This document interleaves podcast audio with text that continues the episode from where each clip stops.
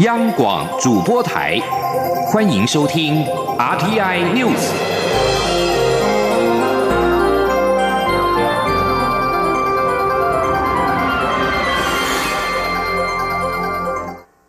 各位好，我是主播王玉伟，欢迎收听这节央广主播台提供给您的 RTI News。今天是二零一九年七月十一号，新闻首先带您关注财经焦点。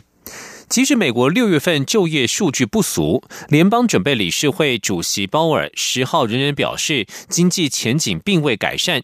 市场解读，鲍尔强烈暗示官员月底将决议十年来首次降息。越来越多投资人预期联准会将会一次降息两码。在鲍尔最新的发言激励之下，华尔街股市三大指数盘中都创下历史新高，但是之后涨势缩减，只有纳斯达克指数创下收盘新高纪录。鲍尔指出，经济前景近几周并未改善，贸易紧张产生了不确定性，全球经济成长的力道令人忧心，持续压抑美国的经济前景。他重申，联准会将会采取适当行动，捍卫长达十年的经济扩张，因应贸易纠纷与全球经济走缓所构成的威胁。而对于美中重启贸易谈判，鲍尔答询时表示，这并未消除压抑经济前景的不确定性因素。联邦准备理事会下一次集会是在七月三十号到三十一号。利率期货市场行情显示，投资人认为联准会届时宣布降息的几率达到百分之百，降息两码的几率为百分之二十五。据将焦点转回到国内。民众的荷包除了与经济情势有关之外，与政府的政策也有很大的关系。行政院人事行政总处十月份召开，在十号召开军公教待遇审议委员会，讨论一百零九年度军公教待遇调整案。根据了解，会中对于军工教是否调薪有两派不同的看法。有委员担心增加地方政府的财政负担，主张不调薪；也有委员认为当前景气持平，以此可以带动民间加薪。人事总处最后将两岸并成，交由行政院决定。前天记者王威婷的采访报道。行政院人事行政总处十号上午召开军工教待遇审议委员会，讨论一百零九年度军工教待遇调整案。由于近日全教总和参选总统的前红海董事长郭台铭都喊出军工教调薪，因此今天的会议格外引发关注。根据了解，今天会中对于是否调薪分成两派，有地方政府代表说，目前一百零九年概算要编列已经很困难，如果军工教明年调薪，财政负担会更沉重，且最近一年物价涨幅温和，主张不调整。也有支持调薪的与会委员认为，在景气持平的情况下，公务员加薪可以带动民间加薪，对刺激景气有帮助。认为政府可以考虑为军工教加薪。虽然已经接近大选，不过据指出，今天会中并未讨论选举因素，仅以客观的经济数据、财政等方面衡量是否要加薪，以避免外界质疑选举操作。人事行政总处将整理会中两派不同意见，一并送行政院，交由院长苏贞昌做最后决定。行政院发言人古拉斯尤达卡表示，这是每年编列预算前例行的会议，行政院将尊重人事行政总处审议会的专业审议，待收到公文后再核定。行政院二零一七年由当时的行政院长赖清德拍板替军工教调薪百分之三，二零一八年元旦实施，是二零一一年后首度调薪。根据规定，军工教待遇调整需视经济成长率、物价、民间薪资水准、平均所得等指标而定。中央广播电台记者王威婷采访报道。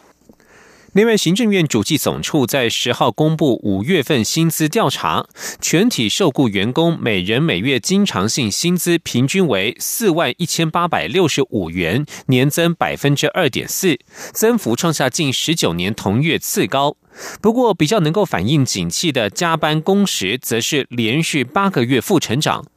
主计总处分析，厂商调薪的意愿仍属积极，但是景气扩张力道趋缓，不过看不出有恶化的情况。前天记者杨文军的采访报道。主机总处十号公布，五月全体受雇员工经常性薪资平均为四万一千八百六十五元，较上年同月增加百分之二点四，并计经常性薪资与非经常性薪资后，总薪资为四万九千八百一十五元，较上月增加百分之四点二九，较上年同月也增加百分之三点四八。值得注意的是，较能反映景气的加班工时是连续八个月负成长。今年一到五月总薪资年增率百分之一点七九，也创下近三年同期最低。主机总处分析，厂商调薪的意愿仍属积极，但发放绩效奖金红利的动能不如过去两年。不过看不出有恶化的情况。主机总处国事普查处副处长潘宁新说：“所以我还是会把它归因成，其实厂商这个调薪的这个程度啊，积极的程度还是延续了去年的这样的一个趋势。但是呃，但是如果总薪资的部分，我们看前几个月确实也有我刚刚跟各位报告的，就是因为经济扩张力道的趋缓，所以。”前几个月的绩效奖金发的是不如去年的。此外，若就行业别经常性薪资变动观察，不动产业因为部分厂商本月业绩较佳，薪资月增百分之三点三二较高。总薪资的部分，电力及燃气供应业、电子零组件制造业均受部分厂商发放绩效奖金影响，分别月增一点五倍、百分之十八点六较高。中央广播电台记者杨文君台北采访报道。除了观察薪资之外，政府也持续推出政策来推动经济的发展。政府推动都市型工业区更新立体化发展方案，今年扩大适用范围。经济部工业局在十号指出，目前潜在的案源共有三十二案，其中有八家已经提出申请，预计六都可新增楼地板面积九百一十四点五七公顷，产值约可增加新台币三千一百六十一亿元。考量业者的财务规划需要时间，下半年申请案件量应该会大幅增加。今天记者谢嘉欣的采访报道。政府寄出释出公有地，加速活化民间闲置土地，开发新园区、既有工业区更新立体化等方案，解决产业缺地问题。其中，工业区更新立体化方案，行政院今年四月核定扩大适用范围，使都市计划一般工业区、非都科学园区、非都边定工业区、农业科技园区等，都可以透过新增投资、能源管理、捐赠空间或缴纳回馈金来获得容积奖。力。经济部工业局十号指出，目前共有三十二件潜在案源，以电子、金属制造等产业为大宗，且不乏上市柜大厂，并集中在中部以北。工业局副局长杨伯庚说：“哦，那目前我们手头上知道的案源比较多的，也是在土城最多，再来就是桃园的中立是第二，那第三个就会进入到台中工业区。”工业局表示，这三十二案中有八案已展开实际申请，例如古王大力光就是其中之一。而这八案预计可新增楼地板面积八千两百四十四点一三平，新增投资约新台币一百一十六点九三亿元。若以六都来看，则保守估计将因此新增楼地板面积九百一十四点五七公顷，产值增加三千一百六十一亿元。工业局也说明，中部以南由于土地较多，厂商若要在中南部扩厂，较不会申请立体化方案。另外，由于厂商需要时间做财务规划及评估，预计下半年案件量才会大幅增加。中央广播电台记者谢嘉欣采访报道。继续关注的是台美关系。美国国务院批准两项对台军售，包括 M1A2 艾布兰战车以及可惜式次针防空飞弹与相关设备与支援，总额超过二十二亿美元。军事专家表示，M1A2 战车被称为是地表最强战车，当之无愧。在台海战场来说，对敌军登陆周波可以产生很大的阻绝效果。另外，美国愿意出售单兵可惜的刺针飞弹，代表美国对台湾的武器管制与安全管理有高度信任，象征台北与华盛顿安全合作更进一步。今天记者郑林的采访报道。美国军售台湾一百零八辆 M1A2 战车，将让国军战力全面升级，强化反登陆不对称作战能力。全球防卫杂志资深编辑宋玉宁表示，M1A2 战车在火力、防护力及机动力三个基本要素上，相较国军现役战车都有明显提升。它的战车包口径比较大，所以我们可以讲，就是说它的攻击火力提升。那它的车的呃设计上面，跟它使用的装甲这些。那它的防护力也比我们现在用的战车提升很多。那另外来讲，它的呃引擎，那就是它动力系统其实也也都提升了，就是火力、防护力跟这个机动力。那这三项基本要素其实都比我们现役的战车好。不过宋玉宁也说，因为这次采购只有一百零八辆，对于换装的装甲单位战力虽然有提升，但对整体陆军战力来说不会有明显改变。而因为 M1A2 战车是新武器，在训练。运用及配套方面都要逐步调整。国防安全研究院资源与产业研究所长苏子云则说：“M1A2 战车在以往伊拉克服役记录可以说是以一挡百，被称为地表最强战车，当之无愧。对国军来说，战场管理会更加有效率，配合阿帕奇直升机、眼镜蛇直升机及雷霆两千多管火箭等，可以达到火力最大化的效果。那如果说是在台海的战场的话，我想对国军来讲，最重要是，呃，整个，呃，就是战场管理的数位化，等于是它这种 M1A2T 型号，这它的网络战场网络的那个规格还不是很明确，但是已经纳入就是整个战场网络系统，可以跟以后国军地面部队的阿帕奇还有其他火炮可以联网。就是在反登陆作战的时候，战场管理会非常有效率。另外，苏子云也说，过去美国担忧人西式刺针飞弹会沦为恐攻使用，军售相当谨慎。这次美国愿意出售可单兵操作、可西式的刺针防空飞弹，也象征美国对台湾安全管理的信心。可西式刺针防空飞弹可以在金门、马祖等外岛部署，也可以在海军快艇部署，战术弹性相对更高。苏子云也提到，本次军售显示美国。对台军售常态化，也代表美国把对台军售问题逐渐与中国政治考量脱钩。虽然对中共的贸易战、科技战有战术上的调整，但战略方向维持一致，就是要压制中共崛起。央广记者郑玲采访报道。继续关注的是一项关于台湾人认同的调查。国立政治大学选举研究中心十号发布关于台湾认同的调查数据。二零一四年认同自己是台湾人的比例达到百分之六十点六，是历历年来的高点。之后连续四年下降，最新调查则是止跌回升，达到百分之五十六点九。正大选研中心进行内容为台湾民众自认为是台湾人、中国人的认同趋势分析，将认同分成四类，分别是认为是台湾人、中国人都是以及无反应。调查对象为台湾地区年满二十岁以上的成年人，时间轴从西元一九九二年到今年的六月。整体来看，台湾民众认为自己是台湾人的意识逐渐升高。正大选研中心主任蔡家宏受访指出，今年止跌回升，可能是因为反送中事件以及今年年初中国领导人习近平的谈话，让台湾人的认同上升，这是外部因素居多。未来会如何变化，还很难说。继续关注国际消息。根据多国外交官与路透社所取得的信函，目前已经有大约二十二国呼吁中国停止在新疆自治区大规模的拘禁维吾尔人。这是联合国人权理事会首次针对这个问题而出现的多国联合行动。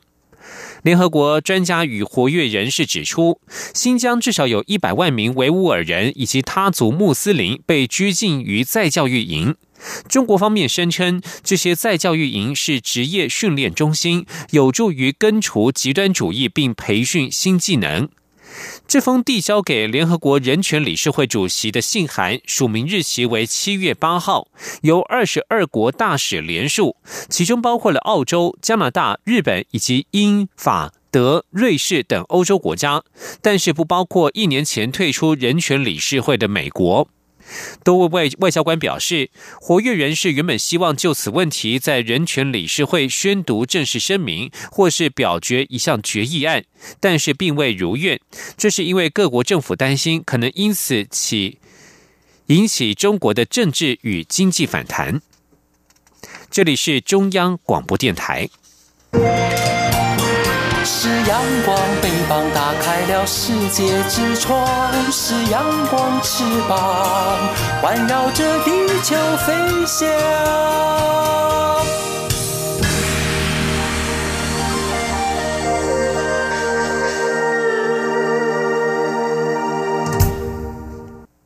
各位好，我是主播王玉伟，欢迎继续收听新闻，关注二零二零年的选举。民进党中执会在十号通过首波征召区域立委提名名单，包括基隆立委蔡世应、新竹的前市议员郑鸿辉等人都顺利获得征召，代表民进党投入立委选战。而针对新竹市立委选战将重新上演三角都的战局，刚获得征召的郑鸿辉表示，不管对手是谁，他都会全力以赴保住现有的席次，对自己的选情有信心。前天记者刘玉秋的采访报道。民进党规划七月底完成区域立委布局。民进党十号召开中执会，通过首波征召区立委提名，包括征召基隆市立委蔡世应竞选连任，新竹市则征召前新竹市议员郑鸿辉代表民进党出征。另外，会中也通过征召现任原住民立委陈莹继续竞选平地原住民立委。不过，新竹市立委选区部分，由于国民党征召新竹市议员郑正前，时代力量也通过提名工研院的研发工程师高玉婷投入战局，此区将陷入大绿小绿之争，甚至重演四年前的萨卡都战局。刚获得征召提名的郑鸿辉出席中执会受访时表示，他对自己的选情有信心，一定会全力以赴。我想在四年前也一样是三卡都的这个局面了哈，所以呃不管大概对手是谁，我们都会全力以赴，要保住这个席次。那我看现在的选举大概就是学历很重要，颜值更重要。对。我压力很大，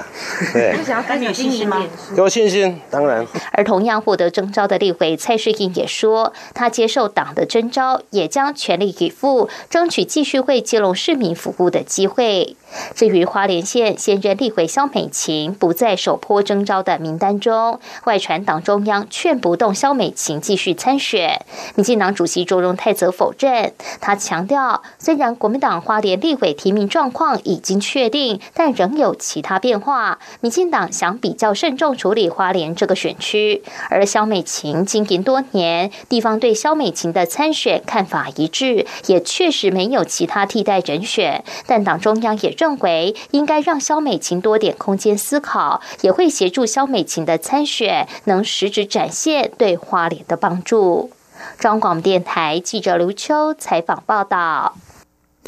时代力量近来也积极提名布局立委选战，与民进党的竞合关系备受关注。对此，民进党主席卓荣泰十号表示，与任何政党合作都是开放的，希望采取对现任者彼此尊重的合作方式。至于是否担心时代力量挖墙脚，卓荣泰表示，不止一个政党挖墙脚，但是民进党会巩固自己的力量。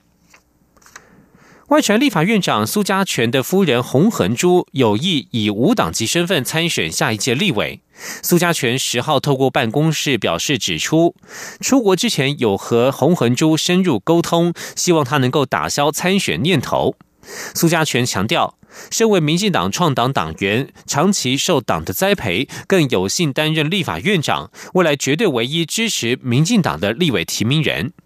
而洪恒珠昨晚则是表示，还没有完全确定是否参选，要和苏家全再沟通。苏家全日前担任蔡英文总统特使，前往南太友邦吉里巴斯出席独立纪念日活动。苏家全办公室指出，苏家全在受邀担任特使出访之前，觐见过蔡总统，向总统表达他将不争取下一届不分区立委提名，同时也表达二零二零年蔡总统连任之后，不用特别考量他的职务安排。对此，民进党主席卓荣泰十号表示，苏家全带领整个立法院，相信他会妥善了解状况，并且加以处理，不至于让该选区成为艰困选区，会努力让选情单纯化。而在国民党方面，国民党从八号进行为期七天的总统初选民调作业。不过，中常委江硕平十号在中常会上拿出一份监听记录，质疑民调资料外流。国民党发言人欧阳龙表示，这是无稽之谈，民调结果每每天都密封，没有人知道结果。国民党文传会代理主委陈美华表示，江硕平的资料看起来像是观察员的日志。这一次民调过程当中，除了党中央民调小组、选监小组之外，五位参选人阵营都可以派观察员监听。至于这一份资料是否是某阵营刻意流出，欧阳龙表示，这也未必是国民党参选人阵营流出，可能是有心人士刻意操作。另外，对于有韩国瑜的支持者扬言民调结果揭晓当天要包围党中央，要求民调公司不能有任何问题。韩国瑜十号下午受访时呼吁所有的支持者在家关切结果就好，不要有过激的行为。候选人郭台铭则是呼吁选民要冷静选择，在感性之余要理智一点。前听记者刘品熙的采访报道。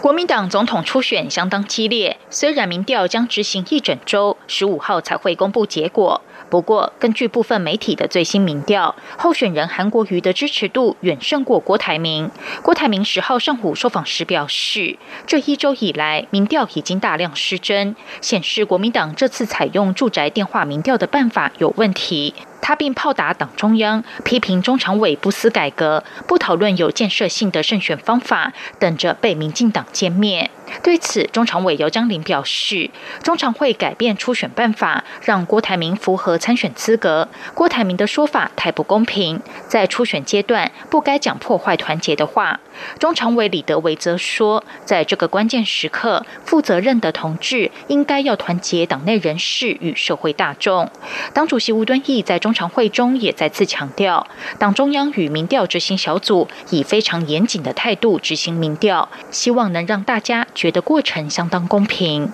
郭台铭十号下午受访时则表示，选民的决定不止攸关四年，可能影响往后二十年。在民调最后几天，他要呼吁所有选民冷静选择，在感性之余必须理智一点，选出真正能带领台湾的人。他并强调，自己本来就不是政治人，不会选举，也不晓得接地气，但他知道什么是正气以及台湾的未来。对于有韩粉扬言十五号民调揭晓当天要包围党中央，韩国瑜十号下午受访时表示，包围两次听起来语带威胁。他劝所有支持者不要有过激的行为，可以在家在办公室关切结果就好。他说：“我是呼吁这些不要用包围两个字，听起来非常吓人啊！大家可以关切，而且现在科技非常的发达，在家里面在办公室都可以关切答案的揭晓。”如果用“包围”两个字，感觉语带威胁，我想韩国瑜要劝所有支持韩国瑜的好朋友，千万不要这样过激的行为，我们就静静的、平常心等待初选的结果。此外，有人质疑朱立伦近来猛攻郭台铭的政见，是因为与韩国瑜有利益交换。对此，朱立伦受访时表示，这样的污蔑没有任何意义。初选正式展开后，他没有跟任何一位候选人有过私下接触。他对于郭台铭与韩国瑜的政见都有不赞成之处，没有针对任何人。央广记者刘品熙的采访报道。国家通讯传播委员会 NCC 十号召开委员会议，针对有民众检举中天新闻台利用儿童连接韩国瑜的画面，妨害儿童身心健康。会中十位专家学者有八位认为应该裁罚，决议予以核处新台币六十万元。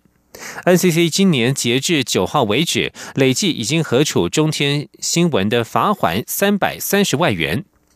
中天新闻台今年四月间的扁录影骂韩小韩粉边骂边哭，为什么要骂韩国瑜的新闻？经民众反映，利用儿童凸显特定人物，违反了卫星广播电视法第二十七条第三项第二款的规定，妨害儿童或少年身心健康，决议予以处罚。学者专家认为，儿童心智尚未成熟，却被用来与特定人物做连结，且影像及声音没有适当处理，未来可能对儿童造成影响。另外，包括了三立新闻台的《金报新闻线》、台湾大头条、民事新闻台的挑战新闻、中天新闻台的大政治大爆卦、东森新闻台台湾大代志等节目，都经民众反映有妨害公序良俗或违反事实查证的疑虑，NCC 决议发函改进。继续关注的是文教消息。桃园南坎国中数学教师吴佩璇为了攻读硕士留职停薪，专心投入国际教育以及比较教育领域的研究。近两年，他两度前往泰缅边境，探究当地部落及移工学校的教育环境，并且与非营利组织一起协助当地青年教师增能，在深入掌握这群老师后续的教学情况。吴佩璇将在新学期回到学校，他规划为学生开设酸甜苦辣东南亚社团，增进国中生对东南亚国家的认识。前天记者陈国伟的采访报道。就读暨南大学硕士班的桃园南坎国中教师吴佩璇，在系上与全球在地行动公益协会的合作下，让他有机会在一年多前就到泰缅边境进行长达十个月的海外实习，了解无国籍少数民族和边境学校的问题。吴佩璇表示，团队分别为泰国克伦族青年教师以及来自缅甸的泰缅边境移工学校教师安排不同内容的增能研习，其中对克伦族青年教师透过字卡游戏以及体验部落传统文化，提升母语教学的多元性。对移工学校的缅甸教师，则在一所国小的图书馆成立教学资源中心，添购六台电脑以及缅甸文书籍，扩充这些老师的教学资源，并教导电脑文书处理，减少考卷仍用手写出题的方式。吴佩璇去年八月回台后，向教育部青年发展署申请参加西南向国家深度研习计划，获得补助。因此，今年在前往泰缅边境两个月，观察泰国达府边境儿童协助基金会在克伦族部落及义工学校的师资培训推动成效。二零一八年七八月的时候，我们就设了这个教学资源中心，就是陆陆续续就办了一些培训，然后提供一些资源，就是网络、电脑，然后还有就是图书的资源。就是我这次回去，就是我的研究，就是去看说，哎，那我们当初所提供的这些资源，对他们到底有没有帮助？经过近几年的钻研，也让吴佩璇学会一些泰国话、缅甸话，甚至会讲克伦族语。吴佩璇说，他将在八月底开学时回到南坎国中教数学，并计划开设酸甜苦辣东南亚社团。在台湾，其实我们很多时候我们在做国际教育的时候，我们的眼光都是往就是欧美啊、西方啊，好像很进步的地方。只是我们常常在讲就是新南向、新南向，但是我不知道，就是大家讲到新南向，可能都想要台商，然后就是。贸易，然后经济，就是我们可以在这边就是赚钱或者什么的，对，然后或甚至我们在台湾看到这些东南亚移工的时候，我们都是有一些蛮既定的印象。那我觉得就是可以把这几年的一些呃学习，就是也跟回回到学校去，也可以跟学生分享这样。青年署表示，今年已有吴佩璇等四名青年获得补助，到新南向国家深度研习。即日起到七月三十一号，正受理今年第三阶段征件。凡是十五到三十五岁的我国青年都可以提案申请。中央广播电台记者陈国维台北采访报道。继续关注的是体育消息。二零一九拿坡里市大运跆拳道女子四十九公斤级决赛，中华队张天宇十号力战不敌世界排名第一的泰国好手班尼帕，屈居银牌。而这也是中华代表团在跆拳道项目的第六面银牌，可惜金牌还没开张。中国队十号在跆拳道靠着庄天宇以及庄冠宇，在女子四十九公斤级以及六十七公斤级分别拿下银牌、铜牌。目前跆拳道项目总共摘下了六银两铜。射箭项目个人赛事十号四强出炉，中华队在反曲弓项目颇有斩获，男子魏均衡与女子彭家茂双双闯进了四强，有机会为中华队再添奖牌。而中华代表团截至目前为止，在本届世大运共获得五金十银六铜，在奖牌榜是占居第八。温布顿网球赛赛事方面，台湾女将詹永然与克罗埃西亚选手多迪格搭档参加温网锦标赛混双赛事，十号逆转胜，以二比六、六比三、六比四击败大会第十一种子晋级八强。两人下一轮将对决英国非种子组合霍伊特与席瓦。强强联手不代表必胜，两届温网锦标赛男单冠军。莫瑞以及女单二十三座大满贯得主小威廉斯的黄金组合，十号在温网败给了混双第一种子，止步于十六强。小威赛后受访表示，基于与莫瑞是第一次合作，他认为大致上打得还算不错，而莫瑞则是对搭档的表现赞誉有加。以上新闻由王玉伟编辑播报，这里是中央广播电台台湾之音。